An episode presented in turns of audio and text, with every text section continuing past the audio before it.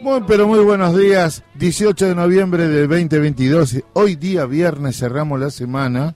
Nos preparamos para el fin de semana largo. Pero, pero, antes le doy los muy buenos días a mi, mi compañera Lucrecia Raymond. ¿Y cómo le va? Buen día. Bien, todavía no puedo bajar de la emoción de ayer. Estoy con la piel de gallina, con la cabeza rata, pensando, analizando, escuchando todo lo que puedo escuchar de los análisis posteriores al discurso de ayer de Cristina y con toda la emoción de haber compartido con miles, miles de compañeros y compañeras en un estadio único de La Plata lleno, colmado, no entraba un alfiler, quedó muchísima gente afuera eh, después de, bueno, estar todo el día esperando a la jefa, eh, escucharla es como también volver a, tener esperanza, ¿no? Eh, que no es menor en este contexto tan jodido. Muy bien, 18 de noviembre del 2022, como les dije hace un ratito, también estamos hablando de que en el día de ayer esto que mencionaba eh, Lucrecia, pero también tenemos que contarles que estamos en la radio Germán Abdala de AT Capital y en la radio central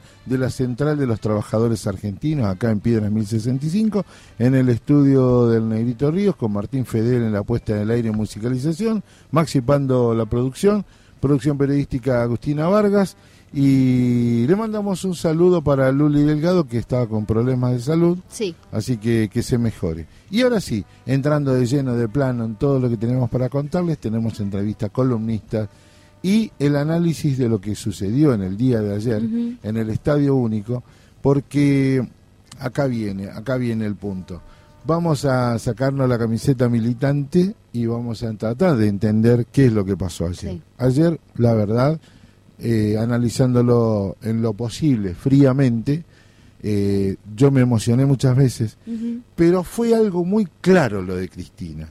Fue una lección de educación eh, cívica, prácticamente. Y ahí me hay tres aspectos que me parece que tenemos que resaltar y desde esta radio central y la radio Germán Dala tenemos que levantar. Que fue la rotura del pacto la ruptura del pacto social del 83 a la fecha. Totalmente. Que tenía que ver con el respeto al pensamiento de la otra persona, que jamás eh, una política de Estado o un gobernante o alguien que estuviera en un cargo de responsabilidad eh, sufriera un atentado y que la muerte nunca más se instalara en este país. Por eso era el nunca más. El fin de la violencia política en la Argentina, ¿no? Exactamente. Y lo, no necesitó nombrar a los generadores de odios porque todos sabíamos. Y cuando Cristina en el arranque dice, por favor escúchenme, no estaba haciendo un acto político. Los que construyeron el acto político fueron los relatos de los medios. Basta. Segundo tema, terminó con un debate, terminó con un debate estéril que es la inseguridad, cuando dijo, es una berretada. Nunca Nunca. Jamás Cristina habla de seguridad. No es plataforma del, del peronismo eh, los discursos, bueno, salvo de Berni, ¿no? Que, que es cuestionable que sea peronista, eh, pero no, no es el tema seguridad no, no suele estar dentro de los discursos y de los análisis de Cristina. Pero es la cotidianidad de la gente. Es la cotidianidad de la gente y además es un tema de agenda de la demo, que es una deuda de la democracia, el tema de las fuerzas de seguridad y que se haya metido con ese tema, que haya arrancado el discurso con temas seguridad, no es algo menor, entendiendo que de cara a 2023 bueno, es uno de los temas que más inquieta a la población, que de cara a eh, al inicio de la democracia nunca se pudieron volver a, repensar y a reformular las fuerzas de seguridad, que las fuerzas de seguridad siguen con mecanismos muy similares a los de eh, la dictadura. Eh, y esto que me pareció como lo, fundamental del discurso de Cristina respecto de seguridad, que es que funcionan las fuerzas de seguridad de forma autónoma sin responder al poder cívico. Entonces, que estén con una propia lógica, y ahí es donde dijo, bueno, eh, hago cargo a todos, no a la ciudad o a la bonaerense, sino que al conjunto de las fuerzas de seguridad que tienen una autonomía tal que les permite tener una acumulación de poder propio eh, para operar luego en la calle y eh, tener un funcionamiento muy corrupto eh, y con lógicas de funcionamiento parecidos al de la dictadura. Entonces, eso me parece que es ah, el, punto neurálgico del discurso de Cristina en relación a la seguridad. Y en esto de, bueno, es una berretada. Yo le doy una vueltita más. Se fue más arriba y fue a, debatir el discurso de la política entre garantistas y mano dura. Hubo gobierno que aplicó mano dura y hubo gobiernos que aplicaron las garantías. Y ahí se instaló. Por encima, esto ya sabemos. Esto, si no se cambia el plan de estudio, que usted entra en una escuela de policía y tiene una esvástica en una de las puertas, lo, vi yo, este, ya está, no se puede discutir más. Eso ya hay que arreglarlo. Ahora bien, ella se fue arriba de todo, porque es el debate que tiene que dar como sociedad de un país. Ahí se instaló, y la verdad que cuando los tildó de berreta ambos, este, fue tremendo. Segundo punto. Tercer punto, para mí, fue cuando, acallando las voces de Cristina Presidenta, dijo muy claro cada este cada cosa en su momento no este como decía el general eh, pensar lo nacional, la defensa del agua, del litio, de los recursos naturales, como proyección y como cierre, porque usted eh, estuvo embuida del, del bullicio al lado, hay un momento donde expresa claramente que dice, nosotros ya lo hicimos, o sea, está probado que lo podemos volver a hacer. Y entonces enumera una serie de hechos del gobierno de Néstor y de Cristina que este, ponen de manifiesto que se, se, hicieron, fueron posibles y hubo política de Estado. Sí, en ese sentido es que un poco el acto de ayer y el discurso de ayer fue una plataforma una plataforma presidencial. ¿Necesitó usted que diga que ella quería No, no, para nada. Y, tampoco ella misma lo va a decir, y menos en un acto así, porque no es las formas de Cristina anunciar una candidatura, anunciar, autoanunciarse, siendo la única oradora en una candidatura, ¿no? Pero más allá de eso, eh, sí, yo me, tomé mucho esto de lo de los recursos naturales. Me parece que en ese sentido Cristina es una líder geopolítica indiscutible, en el sentido de que ella piensa más allá, piensa los las fronteras de nuestro territorio en relación al mundo, y ahí es donde llamó a la militancia a defender la soberanía, a defender nuestra patria, porque acá se están poniendo en juego 200 años de esclavitud, o sea, sometimiento a a, un mundo en guerra, a un mundo extractivista, o defender nuestra soberanía, defender nuestros recursos naturales para defender a nuestro pueblo y no seguir siempre estando por la pobreza, ¿no? Ahora nosotros vamos a escuchar un audio, los últimos cinco minutos, pero dígame usted, ¿en qué momento lloró? Y cuando habló de, del, pacto democrático, me, ahí la verdad es que me, eh, cuando habló del pacto democrático y cuando habló eh, la defensa de, la de la soberanía y de los recursos naturales. Esos fueron los dos momentos en donde, bueno, el llamado a la militancia eh, me dio esperanza, me dio esperanza, estamos en un momento muy complicado. Creo que, digo, el, el único en lo que no se metió en profundidad fue en lo económico, en donde dijo, bueno, estamos con el FMI hasta la, hasta la manga, así que lo, económico está muy... Iba a, iba a, decir otra cosa, pero estamos en una radio. Eh, eh, estamos como hasta el cuello con el FMI, es una situación económica muy complicada, pero bueno, tenemos todas estas cosas que defender y en su gobierno eh, fueron realidad. ¿no? En el gobierno de Perón fueron realidad, en el gobierno de Cristina y de Néstor fueron realidad. Bueno, hay que militar por eso. Ahora es Cristina. Creo, y para finalizar, en este en este día del militante, en este día que los peronistas recordamos la vuelta del general. Dicho sea de paso, y si me permiten una digresión, un país muy difícil le tocó al general. Cuando le permitieron su retorno al país, él no quería ser presidente. El mundo, el país estaba demasiado convulsionado. Lo trajeron tal vez demasiado tarde y lo digo porque junto a Néstor fuimos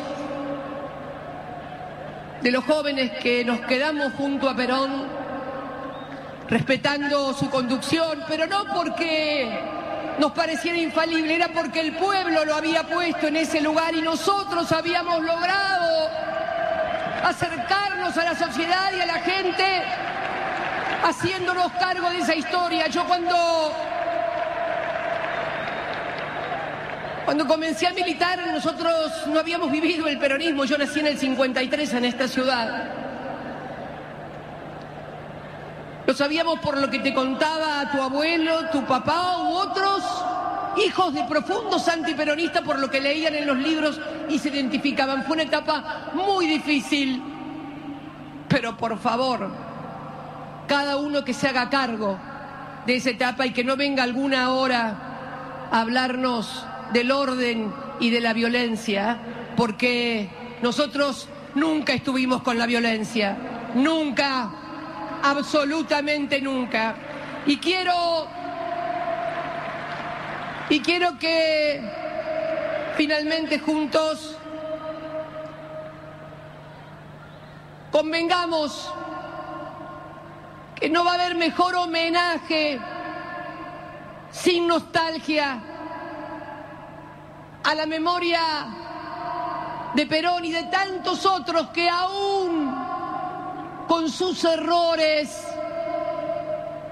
o sus equivocaciones dieron la vida por la Argentina, porque esto también quiero decirlo, no es lo mismo equivocarse y cuando uno se equivoca es la propia vida el propio cuero el que pone que los dirigentes políticos que se equivocan con el dolor del pueblo y la miseria del pueblo y nunca pagan nada. Ojo, no es lo mismo, no es lo mismo tener errores y haber perdido la vida por haber jugado un proyecto político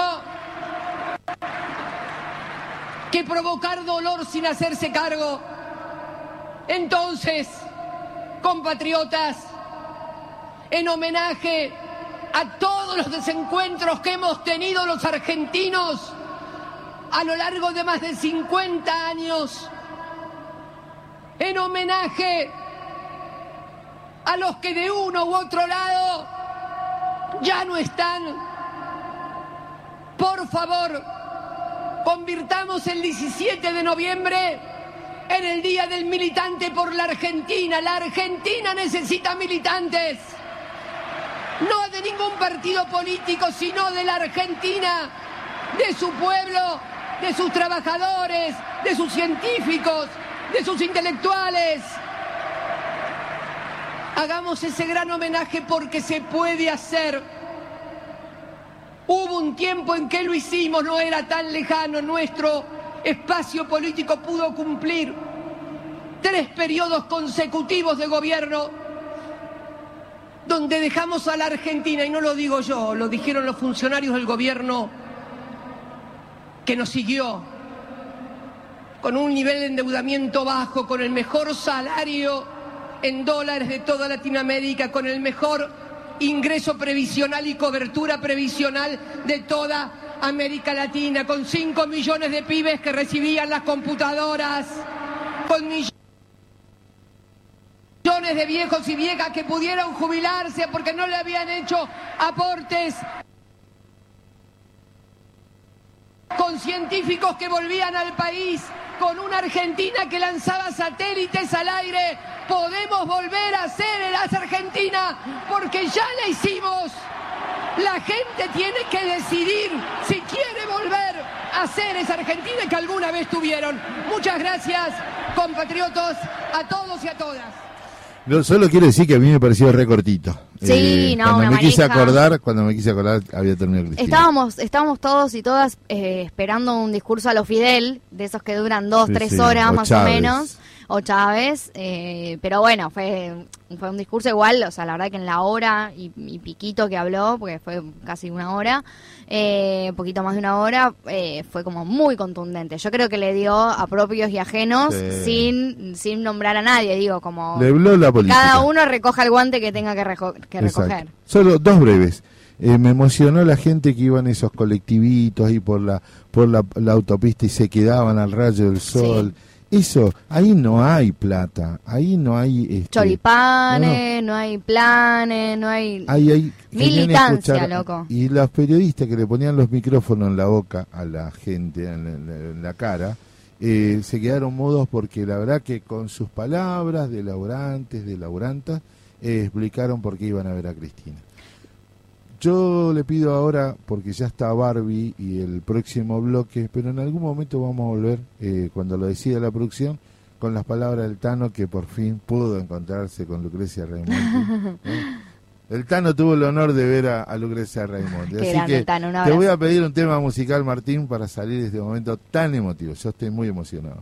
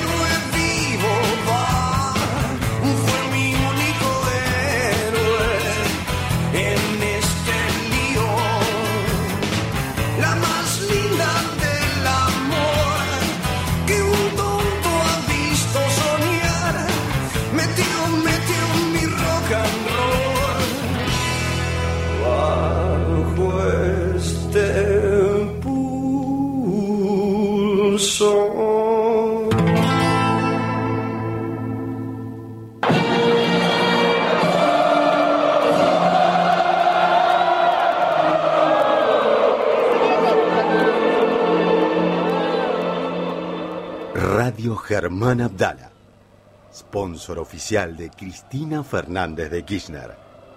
Porque el partido más importante se juega en el 2023. Cristina Presidenta. Vamos Argentina.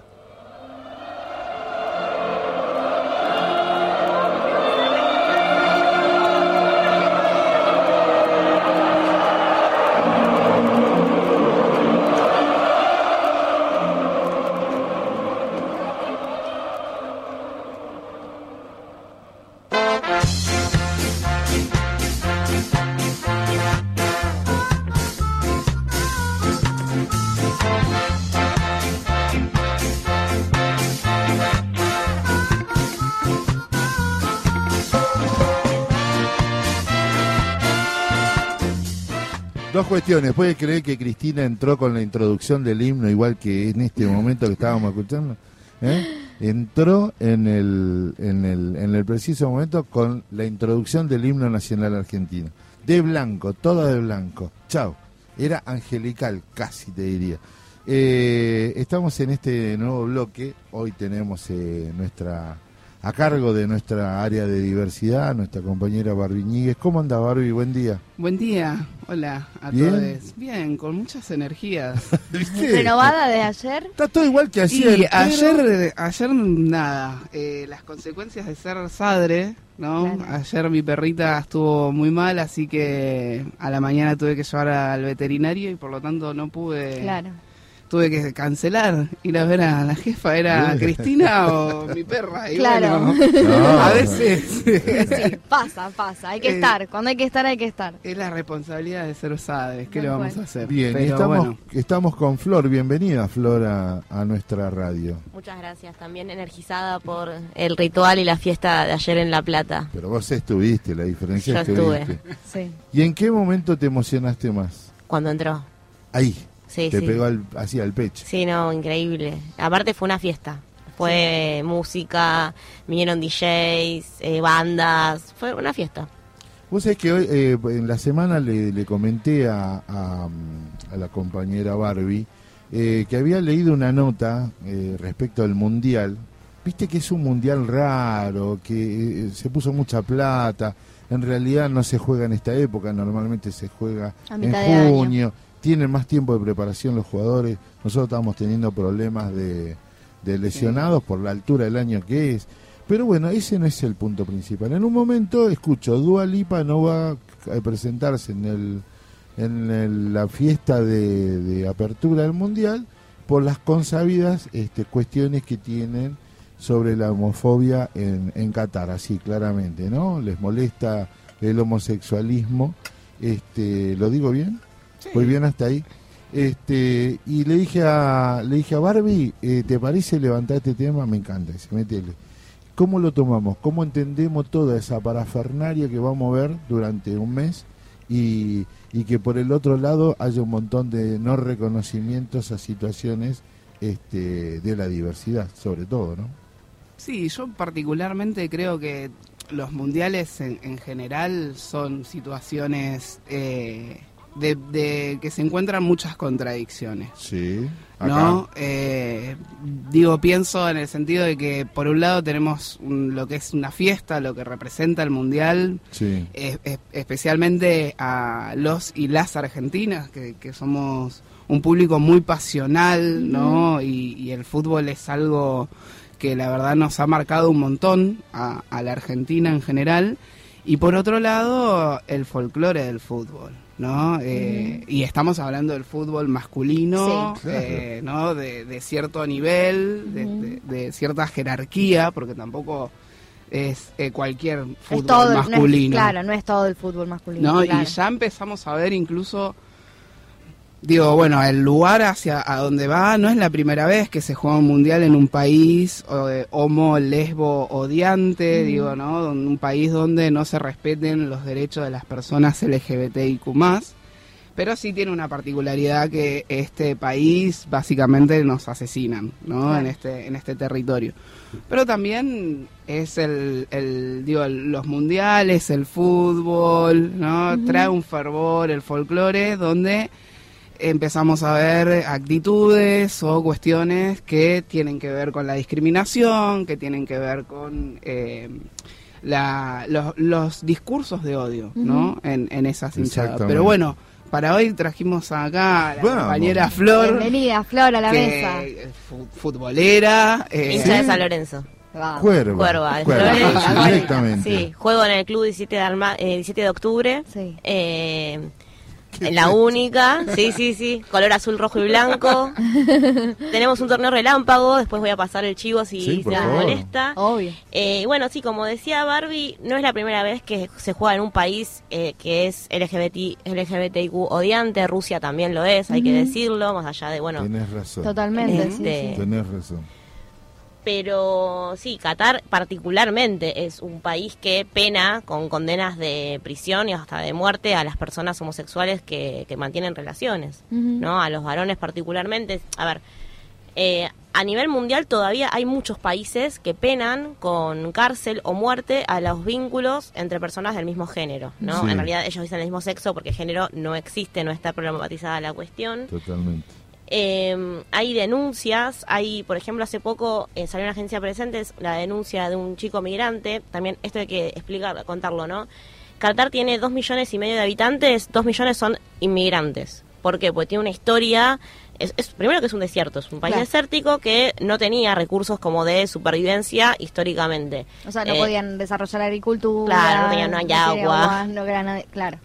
Eh, Hacia 1900, yo soy socióloga también, entonces les, les tiro un par de datos históricos. Sí, sí, nos Dígame encanta. si, si se pierden o si me cuelgo. Te seguimos, Eh, te seguimos. Hacia 1949 tenía 16.000 habitantes, por aparte fue un protectorado británico, Claro. estuvo bajo el Imperio Otomano, bueno, absolutamente de todo pasó por ahí. Pero hacia los 70 descubren, eh, bueno, se da la independencia y descubren un yacimiento enorme de gas. Claro. Bien, y eh, ahí dicen, bueno, esto no se puede tocar porque no está desarrollada la tecnología. Entonces, bueno, ellos tienen un gobierno autocrático, ¿no? Un califato, una persona, una familia que gobierna. Bueno, venían de tener 16.000 habitantes. Hacia 1995, eh, el hijo le da un golpe de estado al padre y dice, bueno, vamos a empezar a desarrollar eh, el gas. Y Curiosamente, al año siguiente se instala una base militar, la más grande de todo Medio Oriente, de Estados Unidos, Claro. En Qatar. La Bien. cuenta completa, ya Sí. está. Y hacia los 2000 empieza todo un desarrollo ese enorme que vemos con esos edificios y esas Sí. islas en el medio del desierto. Bueno, comienza acá con este con el gobierno de Al-Thani. Em, hacia 2010 se selecciona a Qatar como sede del mundial y en 2012 ya tiene 2 millones de habitantes, como decíamos, la mayoría migrantes. Claro. Migrantes, ¿por qué? Por esto de que hace mucho calor en determinadas épocas del año, entonces se van y vuelven o... No, se quedan. Ah, Son- se quedan. La mayoría son de la India, de Nepal. Eh, el tema es que tienen un sistema, bueno, ya que es una radio sindical también está bueno hablar de esto, ¿no? No hay derechos laborales. Claro. Hasta hace muy poco tenían un sistema de kafala bajo el cual las empresas tenían el control total sobre los inmigrantes. Si ellos, eh, ellos no podían denunciar cuestiones laborales, no se pueden sindicalizar los migrantes. Obvio. Eh, cualquier eh, problema que haya, la empresa puede eh, suspender el visado y expulsarlos del país. Claro. Así que bueno, esas son las condiciones en las cuales están los migrantes en Qatar. Hubo en 2017 algunos cambios en la legislación de cara a que, bueno, en 2022 venía el Mundial, eh, pero según Amnistía Internacional todavía no se está cumpliendo. Volviendo al tema LGBT y más, eh, hace poco un migrante denunció que usaba una red de citas, tipo eh, Tinder. Grinder, Sí. y eh, se encuentra con, un, con otra persona también migrante en un hotel. Eh, cuando suben a la habitación lo estaban esperando cinco cataríes de la, una fuerza especial que hay allá, tipo parapolicial. Lo golpean. eh, él quiere eh, escaparse, pero era un piso 9, vieron lo que son esos edificios. Eh, bueno, lo abusan de él y él se escapa y bueno, tiempo después realiza la denuncia. Ah, están en contra, pero le, le gusta. Ah, bueno, mira. Y pasa que el abuso es una forma De también de, de de corrección. violencia. De Es- corrección. es otra punto. forma de, de, de violentar, ¿no? Es una de la, es la máxima, ¿no? La, la violación de, de ejercer violencia sobre el cuerpo de, de la otra persona. Aparte de esto, Amnistía Internacional está denunciando eh, cinco casos de abusos de palizas eh, a mujeres trans cataríes, a um, un varón gay y a una mujer lesbiana eh, en, en este en- desde el 2019 hasta este momento. O sea, y bueno, ellos dijeron sobre en la previa al mundial, no, bueno, van a ser todos bienvenidos, van a ser poco más te dicen todes. Claro. Y en estos días salió el embajador, que es un futbolista catarí, que esto también, ¿no? Qatar no tiene historia de fútbol. Claro. Es como, no, chicos, Menos como- de- Menos fútbol que la revista Visique, claro. Claro, o sea, no, no, no, no tienen una tradición futbolera, es todo, es mucho dinero y, y Claro. evidentemente hay una trama de corrupción que, bueno, nunca nos vamos a enterar. Em, pero bueno, el, el embajador, que es un fu- futbolista catarí, dijo que los homosexuales, que nosotros, yo soy lesbiana, eh, éramos, eh, bueno, era un problema mental y que no, Claro. no deberíamos existir, básicamente. Claro. También ellos niegan tener eh, espacios de reconversión, ¿no? Se usaba mucho hace unos años Sí. espacios de reconversión, terapias, para Ah, que dejemos de ser lo que somos. Pero bueno, en Qatar básicamente no podemos ser. Ujú.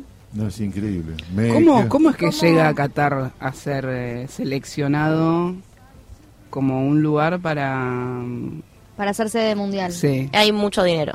mucho dinero. mucho Claro. dinero y ellos lo que tratan de hacer es un sport washing es como decir bueno vengan a Qatar Qatar se puede vivir Qatar pero ¿qué, qué- cuál es el problema termina siendo una vidriera como en el 78 Claro. o sea Claro. hay muchos paralelismos de, em, de- con Argentina en esos años no cuando o sea Mm. si nos ponemos a pensar es contrafáctico obviamente Sí. pero hubiera tenido tanta resonancia la, la denuncia de madres y abuelas de Plaza de Mayo si no hubiese no estuviesen puesto frente a cámaras de televisión y, y no hubiera venido tanta prensa internacional Claro.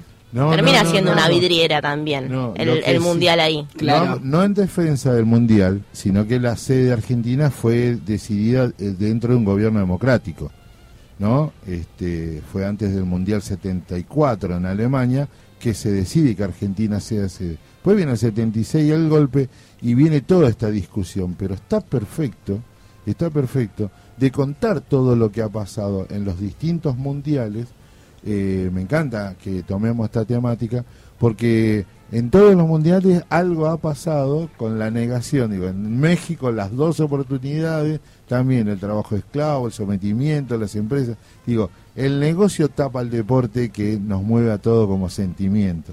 Me duele todo esto, sinceramente me duele, pero es la verdad. Es la verdad, pero también creo que es una cuestión de- de- de ser un poco más racional en los pensamientos y decir, bueno, sucede esto, pero no por esto vamos a dejar de hinchar a Argentina, Argentina, ni al claro. Mundial, ni dejar de verlo, digo, pero cómo...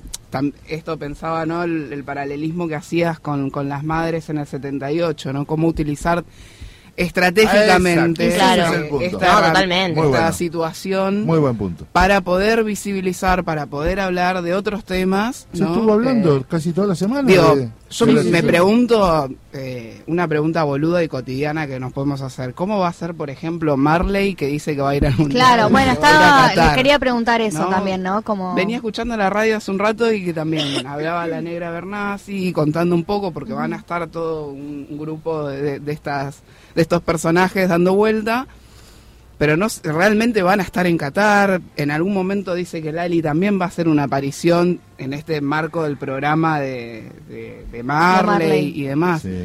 Por el momento se viene viendo que Marley no está en Qatar, sino que está en otros países. de la zona. Claro, entonces como... eh, porque también, digo, más allá de que hay personas que no, no militen o no, no, no tengan la bandera LGBT todo el tiempo, son personas Exacto. LGBT.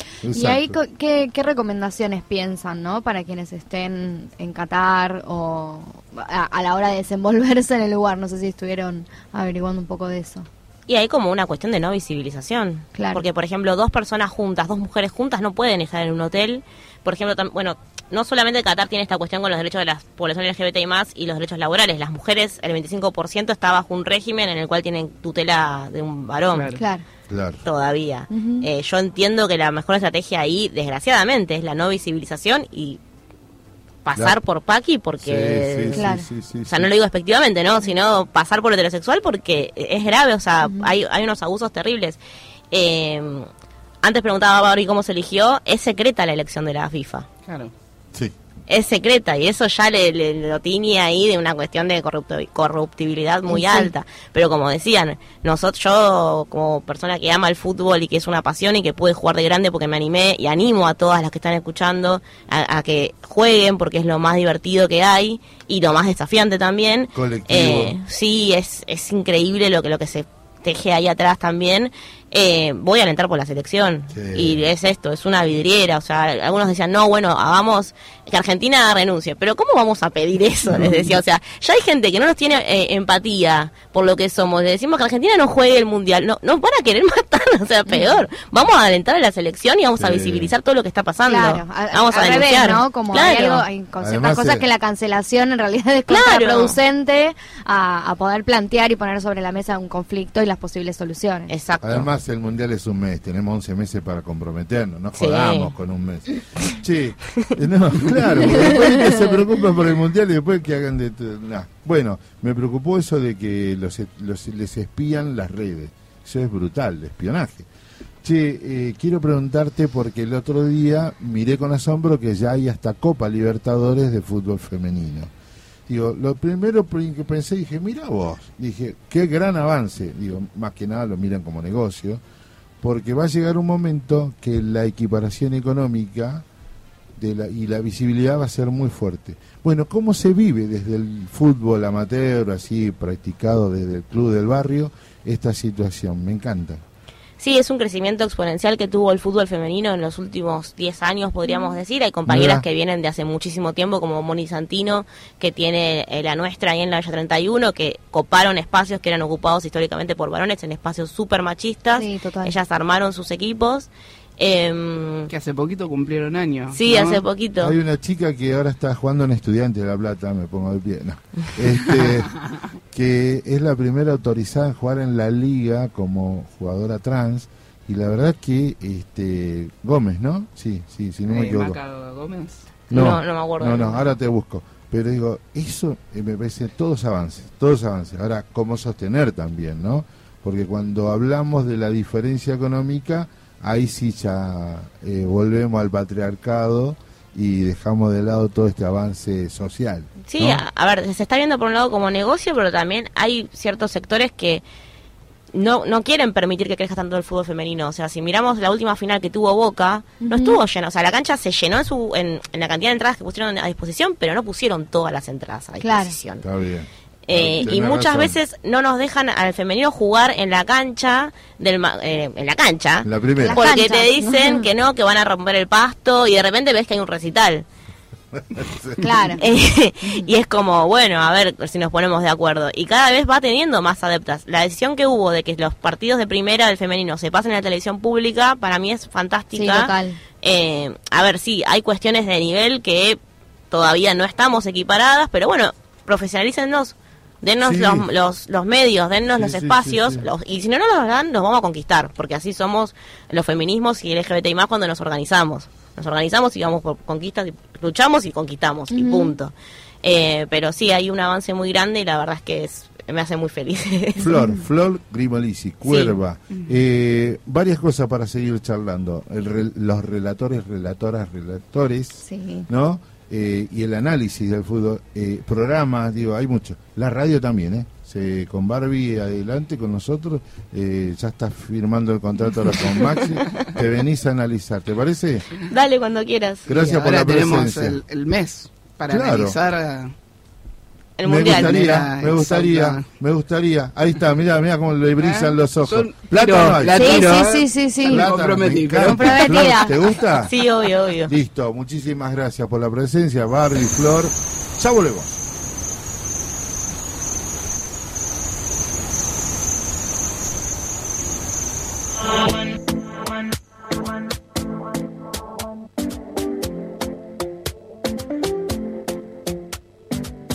In my sleep at night, making myself crazy. Out of my mind, out of my mind. Wrote it down and read it out, hoping it would save me. Too many times, too many times. My love, he makes it feel like nobody else, nobody else. But my love, he doesn't love me, so I tell myself. Don't pick up the phone. You know he's only calling cause he's drunk and alone too. don't let him in. You have to kick him out again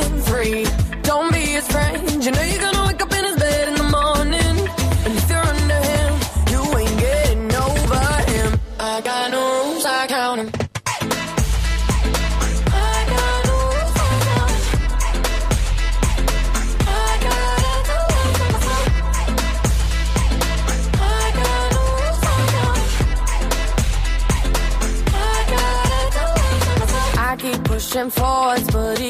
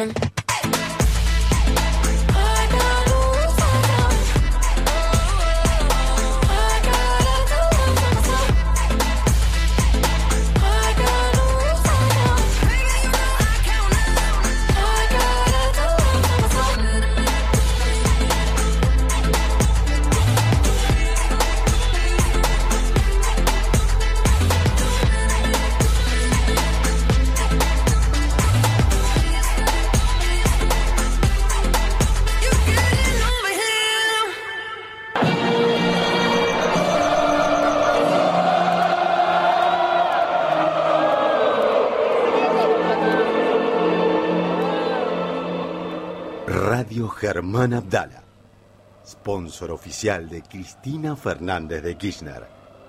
Porque el partido más importante se juega en el 2023. Cristina Presidenta. Vamos Argentina.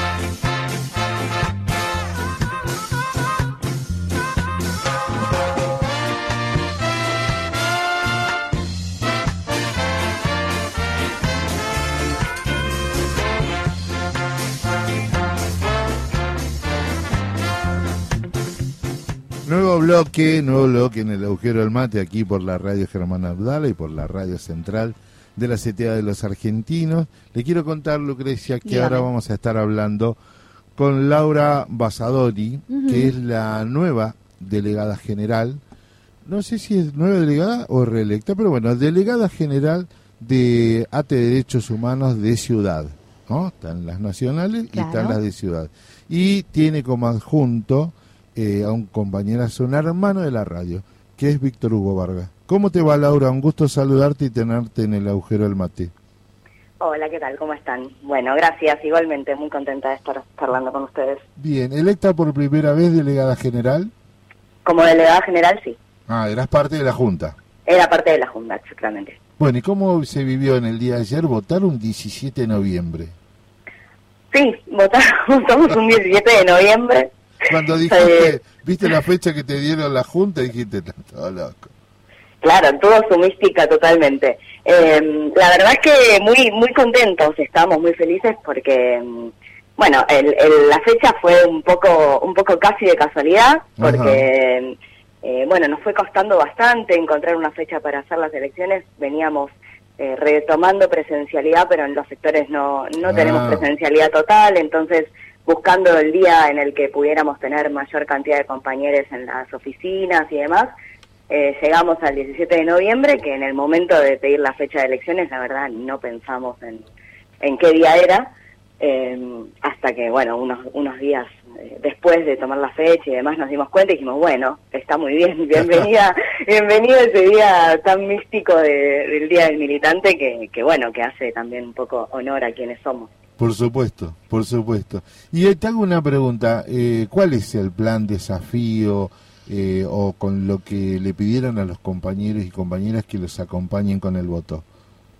Bueno, principalmente eh, nosotros eh, somos un sector bastante bastante chico, si bien la Junta eh, Interna de ATE Capital en la subsecretaría ya tiene muchos años, eh, somos somos eh, un, un sector bastante pequeño, así que nuestro mayor desafío es crecer. Eh, ayer Claro. charlábamos un poco con Víctor y, y hablábamos justamente de eso, ¿no? Como de, de bueno, de, de ver de qué manera podemos eh, crecer y, y- y profundizar lo que ya venimos trabajando y construyendo en el sector, que, que bueno, que viene siendo mucho, pero por supuesto falta un montón, así que bueno, me parece que ese es un, un gran desafío para, para iniciar, sobre todo en estos dos años que vienen, que van a ser también como eh, grandes, importantes y, y, y no sabemos bien qué va a pasar, entonces eh, nos parece que, que es un buen desafío, crecer, profundizar y seguir trabajando por, por los pases a planta, por poder seguir, eh, sobre todo eso, ¿no? Como el pase a planta, que es como eh, también uno de, las, de los mayores problemas que tenemos los trabajadores. Hay mucha precarización. Sí, hay, la verdad que sí, en, el, en el- los últimos años eh, se fue se fue tomando mucha gente en términos de contratados LOIS, así Claro. que tenemos mucho mucho trabajador del, del sector que, que es contratado y que obviamente eh, vamos a intentar lograr mejores condiciones para, para ellos. Pues es que uno cae naturalmente en el error de pensar ate derechos humanos de ciudad y te pregunta por la política pública. Pero en realidad los trabajadores y las trabajadoras del área conviven a diario con una patronal que precariza.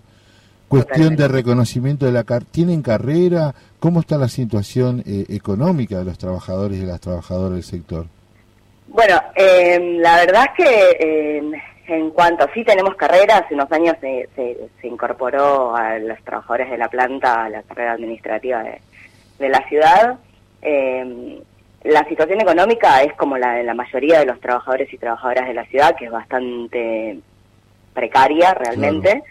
Eh, nosotros desde nuestro lugar como, como junta hemos conseguido algunos algunos eh, algunas formas de aumentar un poco los los salarios de los trabajadores y trabajadoras, pero la verdad es que es una también de las deudas que, que, la gestión tiene con nosotros, ¿no? Me parece que eso ya es más global de la ciudad Claro. de Buenos Aires eh, y que es algo por lo que ATE todo el tiempo y desde hace ya mucho tiempo está, está luchando y, y que tomamos también eh, la lucha de los trabajadores contratados, que es, creo, el único el único gremio que lo hace, ¿no? Entonces, Claro. bueno, realmente eh, es un sí coincido con esto que decís, como bueno, eh, pensamos en derechos humanos y, y entramos a, a quizás cuestionar algunas cuestiones que tienen más que ver con con lo que se hace desde la política pública, pero es real que los trabajadores y trabajadoras tenemos condiciones bastante precarias.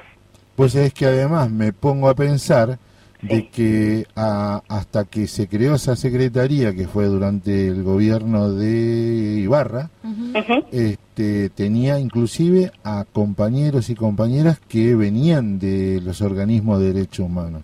Sí, Y ahora Total. hay una mirada totalmente diferente, incluso debe prejuzgo, ¿no? Sí. Este, casi un abandono de- del sector, ¿no? Sí, la verdad que la subsecretaría fue virando bastante hacia, hacia otro tipo de políticas que están más mm, vinculadas a, a, los Buenos Aires Celebra, que es el- un evento que se hace en la calle donde se trabaja con, con colectividades extranjeras que viven en la ciudad. Se ha tomado mucho la, la política de, de diversidad y género en términos de con, con, un- con una dirección general que trabaja sobre eso, con, con lo que es el colectivo LGBT y más que está buenísimo y me parece que es súper importante que, que, desde el Estado se trabaje también con todos estos colectivos, pero sí es real que en términos de, de derechos humanos, de todos los organismos que forman parte de, de, de Memoria, Verdad y Justicia y demás, eh, es bastante eh, precario y se fue como dejando un poco de lado con esta intención quizás que tiene la mirada de la derecha de, de bueno de, de dejar atrás el pasado no Totalmente, entre totalmente, totalmente. Bueno, Laura, eh, antes que nos vayamos, te mando un saludo enorme, Maxi Pando, ¿no? No Bueno, sé si eso, no sé si eso es, este, viste, como un cheque en blanco o una deuda, pero bueno, este, te lo hacemos llegar Bravo. del equipo. Queremos saludarte por el triunfo y por la labor que están Muchas haciendo gracias. Y también un enorme abrazo a toda la Junta y, e invitarte a que toda información que a ustedes les parezca necesaria que nosotros le demos difusión, te pongas en contacto con nosotros, ¿te parece? Dale, buenísimo, quedamos en contacto, lo mismo, lo mismo digo, eh, bueno, devuelvo el saludo a Maxi, un, un gran compañero, Bueno. Eh, y muchas gracias por invitarnos, por escucharnos, por abrir la palabra, y lo mismo, estoy a disposición nosotros desde la Junta para lo que necesiten cuando, cuando haga falta.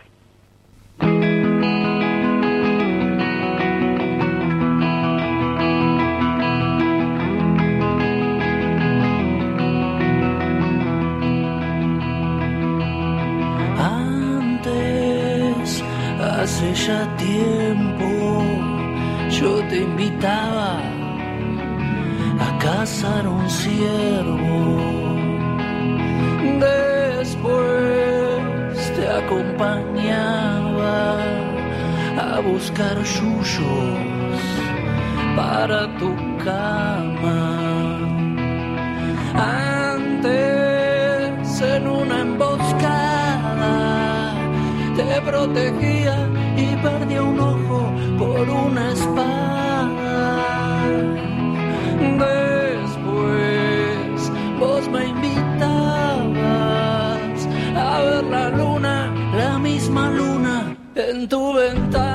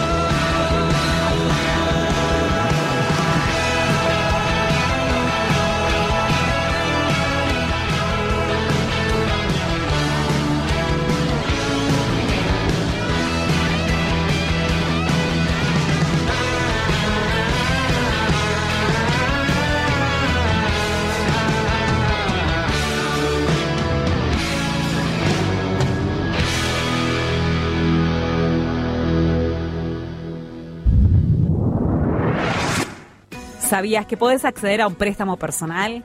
A través de la Cooperativa San José podés acceder a créditos personales. Envía tu consulta a sandra.copsanjose.com.ar o al WhatsApp 11 4407 1101. Organiza con tiempo tus vacaciones. Aprovecha todas las promos que tenemos en nuestra web www.atcapital.org barra turismo y consulta la disponibilidad al 11 58 13 46 31 o escribinos a turismo.atecapital.org. ¿Sabías que podés acceder a un coseguro de sepelio? Descarga la planilla desde nuestra web para acceder al coseguro. Podés ver todos los precios o escribirnos a sepelio.atecapital.org. ¿Necesitas anteojos? Tenés un par de lentes por año para vos y tu grupo familiar primario. Desde tu mail personal, mandanos el número del DNI de afiliado titular junto a la receta médica y para quiénes son a óptica.atcapital.org. ¿Sabías que tenemos asesoramiento legal gratuito para inquilines? Tenemos convenio con inquilinos agrupados para poder asesorarte. Todos los miércoles de 15 a 19 horas en Avenida Entre Ríos 488, sede CTA.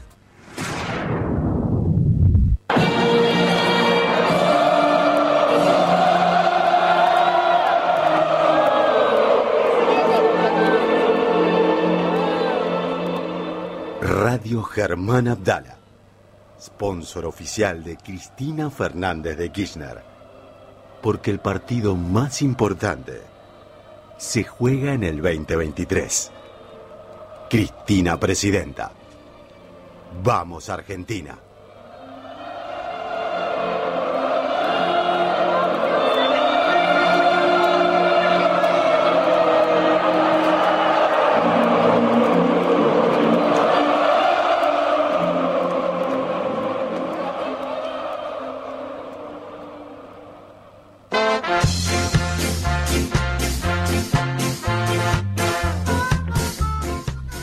Continuamos aquí, eh, ya en una segunda hora del agujero del mate. Estamos en contacto telefónico con un compañero, amigo, médico. El médico, porque el- ¿por qué lo convocamos?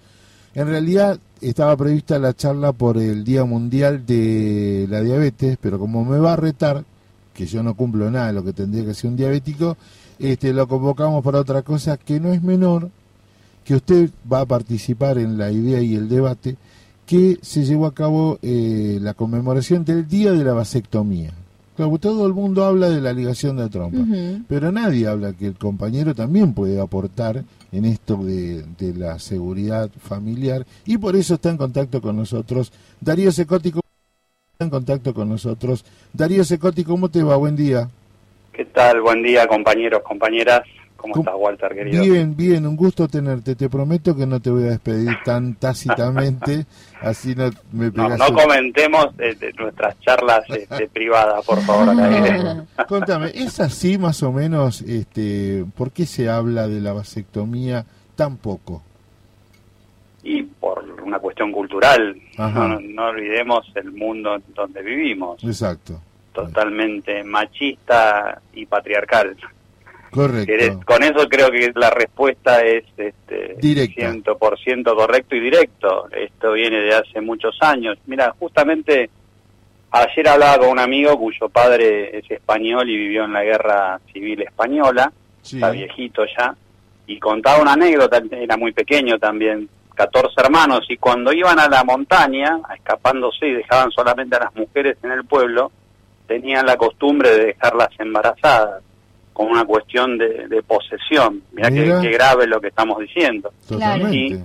Y si nos remontamos más atrás en la historia, el famoso FAC, que nosotros utilizamos como FAQ, las siglas F-U-C-K, significa Fornication Under Consentiment of Queen, o sea, las personas podían fornicar bajo el consentimiento del rey, ¿sí? Y tenían el cinturón de castidad cuya llave la tenía él, o sea, siempre la mujer fue tomada como objeto de, de posesión este, librándola de un montón de derechos y quitándole la, la igualdad ante la vida en la, en la sociedad con, con el hombre. Acá el que domina y sigue dirigiendo los espacios de poder, lamentablemente, y lo digo como, como un porque uno tiene conductas donde se va reconvertiendo este, y se va ayornando de lo nuevo, porque también en los hogares donde hemos crecido, este, siempre, por lo menos en el mío, me hago cargo de lo que pasaba en mi casa, no puedo generalizar y tampoco la pelusa del ombligo mía puede también ser abarcativa a todos mis este, compañeros de la misma edad. Yo tengo 56 años, pero la verdad que, y el contexto de nuestra adolescencia en plena dictadura, entonces, siempre los contextos sociales, económicos, para este tipo de, de responsabilidad, la paternidad responsable es sumamente importante ir instalándolo y va a ser una lucha de décadas. Pensemos Claro. que venimos de siglos y siglos de, de posesión de, de la mujer objeto, ¿no? Y esto hay que hay que erradicarlo de cuajo. Darío, buen día, Lucrecia Buen te día. saluda. ¿Cómo Eh, estás, compañera? Muy bien, muy bien. Eh, hay una cuestión con la vasectomía que dicen que es reversible. ¿Es realmente así o, o es más un mito? Sí, arrancamos por el final de la charla. Yo te la tenía pensada de otra forma, pero está bueno, está bueno dar la vuelta en la cabeza de uno. En algunos casos la reversión puede ser automática, puede fallar la, la cirugía, Ah, mira. y en otro caso la reversión, este, pero eso se da en uno de cada cuatro mil eh, casos, ¿sí? o sea, la, la efectividad es muy muy alta, fijémonos la incidencia que tiene en porcentaje, es mínima la, la reversión automática. Claro. Sí. Ahora, si nosotros pensamos en la reversión con la posibilidad de volver a procrear por el método tradicional, porque tranquilamente uno puede hacerse la, la vasectomía y después obtener muestras de espermatozoides del, del testículo o del, del, con, del epidídimo para hacer este método de fertilización asistida. Claro. este, con subrogación de vientre, etcétera, etcétera, este, ahí la reversibilidad va disminuyendo en la medida que avanza la, la prolongación de duración de la cirugía. No sé si estoy siendo claro. O sea, yo me operé Sí. hoy dentro de un año, tengo posibilidades dentro de dos, Claro. la posibilidad es menor, Es de menor. tres y así va disminuyendo a lo largo del tiempo. Claro. O sea, cuanto más dure el tiempo de la vasectomía, más... ¿Y, y qué, qué es la vasectomía, no? Porque por ahí esa era la, era la pregunta La del inicio. Acá, pregunta acá voy a tratar de poner en práctica todo mi, mi, mi aprendizaje como docente. Alguno nunca termina de aprender, pero bueno, voy a tratar de ser lo más explícito posible, sin esquemas en, en el aire, pero a través del, del éter y el teléfono cuesta, pero lo vamos a intentar. Vamos. Este, nosotros, el aparato reproductor masculino tiene su miembro que se utiliza para hacer la- el depósito de la gameta, que es el espermatozoide, en el interior de la mujer. Ese es el pene, ahí hay una uretra, que es un tubo de transporte, pero Sí. la producción de la gameta se genera en el testículo. Claro. Antes. Ese testículo libera espermatozoides de manera continua, que es la gran diferencia que tiene con eh, la mujer, que la mujer lo hace de forma, su gameta la hace de forma cíclica. Claro. Nosotros producimos espermatozoides todos los días y las mujeres tienen su ciclo menstrual, donde cada una determinada cantidad de días, depende de la regularidad del ciclo, va a producir uno, dos a tres óvulos. Claro. Hasta ahí vamos bien. Sí, perfecto. Entonces, el testículo produce los espermatozoides, se van almacenando en el epidídimo, que también es un conducto de viaje y de almacenamiento, y después por el conducto deferente pasan por otros, se le anexan las vesículas seminales que producen el semen, y este dato es importante para recordarlo porque después, cuando eh, terminemos la charla con respecto a qué pasa con el semen en un una persona que tiene vasectomía, lo voy a explicar, y este, se le se termina de elaborar todo el semen, va a la próstata y después a la uretra y se expulsan al exterior. ¿Hasta ahí se entendió? ¿Quedó alguna Perfecto. duda? Te seguimos el hilo bárbaro. Bien. Bien, ese conducto deferente, que es un tubo largo, muy largo, y que atraviesa la ingle del varón, o sea, viene desde la bolsa escrotal, asciende, pasa por la ingle, se introduce ahí en la zona de- del periné, ¿sí? del pubis, que es donde está detrás del huesito del pubis está la próstata, lo estoy tratando de ubicar en el aire, este, en la región, en localizándolos, Yo me estoy tocando, imagínate. este, y este, después de la, sigue por la próstata a la uretra. Ahí, en ese sector, con una pequeña incisión inguinal, yo abordo este, el conducto, llego al conducto y puedo cerrarlo. La palabra técnica es obliterarlo, apretarlo. Claro. ¿sí? Eso, eso es una técnica muy sencilla que se hace, se llama técnica similitud y dura 30 minutos. Ujú. O sea, pensemos que si hay que hacer una ligadura de trompas también es un método hoy en día con la tecnología, eh, con la laparoscopía se puede abordar fácilmente, pero en algunos casos si se complica hay que recurrir a las famosas cirugías a cielo abierto que son un poco más dolorosas, que la paciente requiere internación. Acá en el hombre, por eso yo creo que, que hay que focalizar este tema e introducirlo a nuestros adolescentes para que lo comiencen a pensar. El tema de la paternidad responsable. Claro. Es reversible, no dura nada, prácticamente indolora. Este, Y en- la eyaculación sigue manteniéndose totalmente Claro. normal, porque yo lo hago posterior a esa, esa vesícula seminal que produce el semen, o sea que todo lo que es color, textura, volumen se mantiene igual. Lo que no va a tener ese, ese líquido que va a expulsar en la eyaculación el varón, no va a tener espermatozoides. Claro, pero después el resto sigue igual y la El pla- el, resto- placer es lo mismo. el- Todo exactamente lo mismo, porque todo lo que es eh, placer en el hombre está en la zona erógena, la, el glande viene a ser una, no quiere decir la única, ¿eh? no Claro. soy Sí, sí, especialista, sí. no quiero andar en eso y también en esto estoy tocando un poco de oído porque no es lo mío, repito, yo soy endocrinólogo, pero bueno, lo hemos estudiado, lo hemos leído. Claro.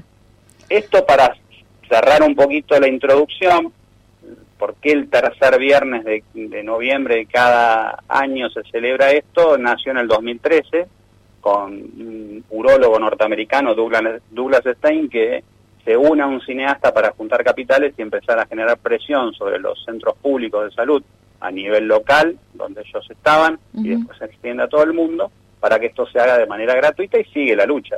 Claro. ¿Acá en Argentina es gratuita la vasectomía? Mira, yo tengo casos en mi familia, la verdad que desconozco porque no he averiguado, este, pero mi familia, los que lo han hecho, la obra social se los ha cubierto, el tema está que hay que tener cobertura de salud. Exacto. Claro. Eh, y familiares muy cercanos, a los cuales estas charlas se han dado en la mesa, ellos han tenido la posibilidad de consultarme, por ser- ser profesional de la salud, uno es, es requerido constantemente por la familia y en esto lo, he sido muy honesto con ellos y lo hemos charlado y lo han hecho y están bárbaros. Este, uno de ellos no quiero publicarlo, fue mi hijo, así que este, el más chico. Y la verdad que dice, mira papá, yo eh, lo pensé, lo charlé mucho, este, no quiero andar por ahí eh, cuando uno está pasado de copas y tiene una noche y quién te dice que después este, tengo algún que otro hijo por ahí y, no me puedo hacer cargo, porque a veces también pasa hoy la, juventud, no toda, siempre no hay, yo no trato de, generalizar, pero lo- la verdad que me pareció muy acertado lo que me dijo mi hijo y, y dale para adelante y acá está, sano, está íntegro, está a 10 puntos. Te hago una pregunta. En la, eh, hace unos días hablamos de la ESI, ¿no? De la, de la ley por la cual se debe eh, dar dictar en las escuelas. ¿Todo esto eh, se habla en la ESI? Mira, depende mucho de, del equipo de conducción de la escuela y, Claro. y yo creo que ahí eh, nosotros el año pasado, si lo recordás, hicimos una nota muy linda con Alberto Sileoni, Sí. de que puso en marcha todo este proceso por allá por el 2008, 2009 y ahora está llevando adelante una gran tarea en la provincia de Buenos Aires, pero siempre hay mucha resistencia y te lo digo con conocimiento de causa, porque yo he trabajado muchos años como coordinador de, de ciencias biológicas de un colegio católico, que no voy Claro. a nombrar porque no viene al caso, pero este, las presiones son muy grandes y nosotros colegios de la diócesis tenemos muchísimos. Este, se habla, sí se habla. Yo lo tengo, te decía, mi, mi hijo es miembro de la Acción Católica acá en San Miguel, este, me, me salió militante, pero militante para el lado del clero, sí, pero bueno, este, y él sí aborda mucho con sus compañeros esto con, en los colegios y dan charlas y son muy interesantes y yo lo, lo veo porque me consulta constantemente. Ahora no puede estar librado esto al voluntarismo de un grupo de personas. Ni hablar. Es Y- es una, es una ley y la ley está para ser cumplida. ¿Y qué recomendaciones das para pa- hablarlo en familia, no? Para tomar la decisión, hablarlo con los amigos, con, bueno, los madres, padres, primos. Y el, el tema fundamental, y no sé si ustedes lo perciben, yo lo que veo es que en la familia argentina ha cambiado muchísimo, han cambiado también los formatos familiares. Sí, eso también Es hay cierto. que hacer una desconstrucción social porque el modelo familia papá mamá, eso ya no es así. Hoy podemos tener mamá mamá, papá papá, este, abuelos que son papás, o sea, ya por eso también el Día de la Madre en los colegios muy acertadamente se festeja el Día de las Familias o de les familias. Claro. O sea, es como que hay que empezar a hacer un trabajo social y reconstruir esa familia y reconstruir el diálogo. Yo observo muchos, lo he aprendido por mi profe- profesión, es inevitable. Yo a, mi- a mis nietos cuando estamos en la mesa y hablo de lo mío para tratar después proyectar y que miremos un poquito más allá de nuestro metro y medio que es la mesa de casa y, y van a ver que los chicos están constantemente con el celular, que están tratando, es, es muy poco el diálogo hoy en las casas. Ujú. Eh, en nuestras casas quizás el diálogo también era escaso porque papá llegaba cansado de trabajar, uno estaba todo el día con, con mamá, porque las madres no trabajaban, por eso eso ha cambiado mucho. Y los dos padres que general- generalmente trabajan, si están los dos o como esté constituida la familia, y, y es difícil, es difícil encontrar el momento del diálogo. Entonces hay que tratar de retomarlo, pero de retomarlo y no sentarme, ah, hoy lo escuché en la radio, hoy me siento y lo hablo, porque No, parecería que está impuesto. Tiene que ser un ejercicio diario. Y también del otro lado, cuando uno habla, tiene que haber una persona dispuesta a escuchar, Claro. porque si no, entonces yo sí eso se lo valoro mucho de mi papá cuando nosotros charlamos, mira, tenemos que charlar sobre esto, hoy te parece que es el día, no, papá, mira, hoy no charlemos, bueno, me parece bueno, lo charlamos cuando esté dispuesto, pero te sentás y lo charlamos. Totalmente. Daba vuelta, daba vuelta, hasta decía, che, no puedo esquivar más el bulto, tengo que ir y charlarlo. Y me parece que es un poco así, hay que no hay que imponerle nada a los chicos, hay que hacerlos razonar, son muy inteligentes. El tema está que también hay que buscarle la vuelta para que el tema sea atractivo para ellos, ¿no? Porque también hoy la información que reciben de redes sociales, este, a través de internet y etcétera es muy abundante Sí. y bueno, los padres tienen que empezar a compartir esas cosas, acompañar a sus hijos. Yo no digo que sean amigos porque la verdad que la diferencia generacional es muy grande, pero sí ser compañeros de sus hijos, acompañarlos. Me parece que eso es sumamente importante. Te agradecemos, Darío Secotti, por tremendo aporte. ¿eh? Muchísimas gracias por, Por favor, habernos acompañado. Me está debiendo, le voy a, esto lo voy a decir al aire y ya para cerramos. Empezar a articular el espacio, la columna para los, las y los docentes de las Fuerzas Armadas Totalmente. y nuestra y a- hablar de política, compañero, porque Por no nos olvidemos de, del acto de ayer, 17 de noviembre, que, que nos llena de esperanza, ¿no? Dejó mucha tela. ¿Lo quiere que lo organicemos para la semana que viene? Lo Por invito. favor, por favor, porque acá en nuestro grupo me llama la atención cómo está primando nuestra líder en- entre las filas de ejército y, y eso eso está bueno. Eso está bueno hace mucho que no se veía. Chao, chao. Darío Secotti nos acompañó acá en el agujero del mate.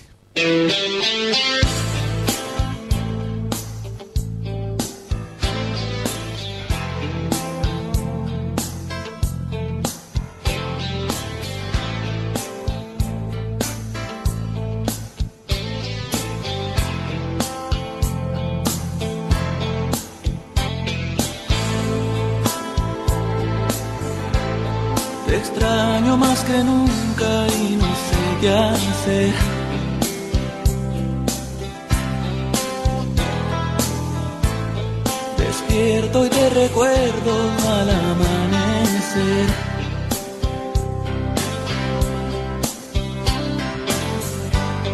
Espera otro día por vivir sin ti. El espejo no miente te veo tan diferente.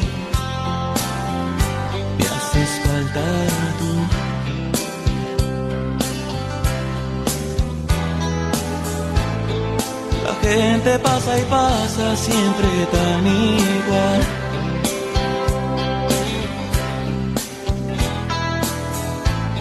El ritmo de la vida me parece mal.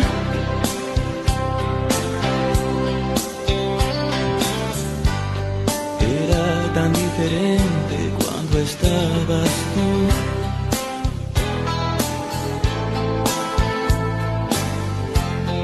Que era diferente cuando estabas tú.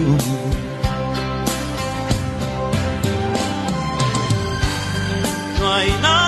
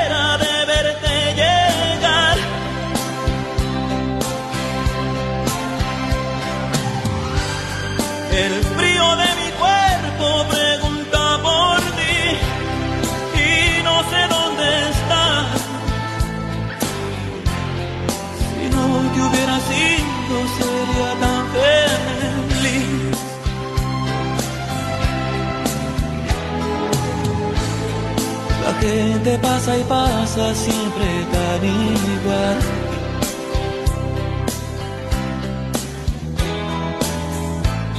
El ritmo de la vida me parece mal.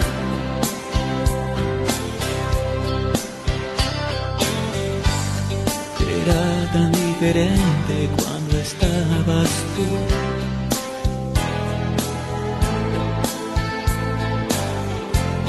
Sí que era diferente cuando estabas tú.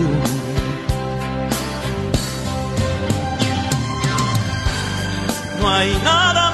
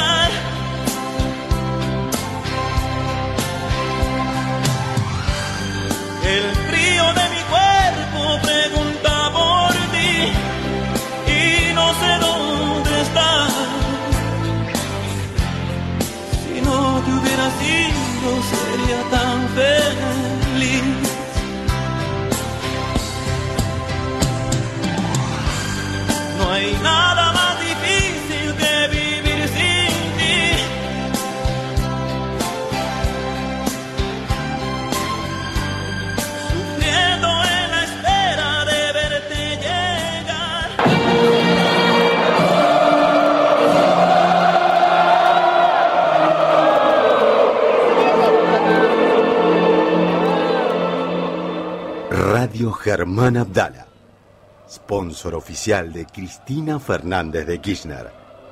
Porque el partido más importante se juega en el 2023. Cristina Presidenta. Vamos Argentina.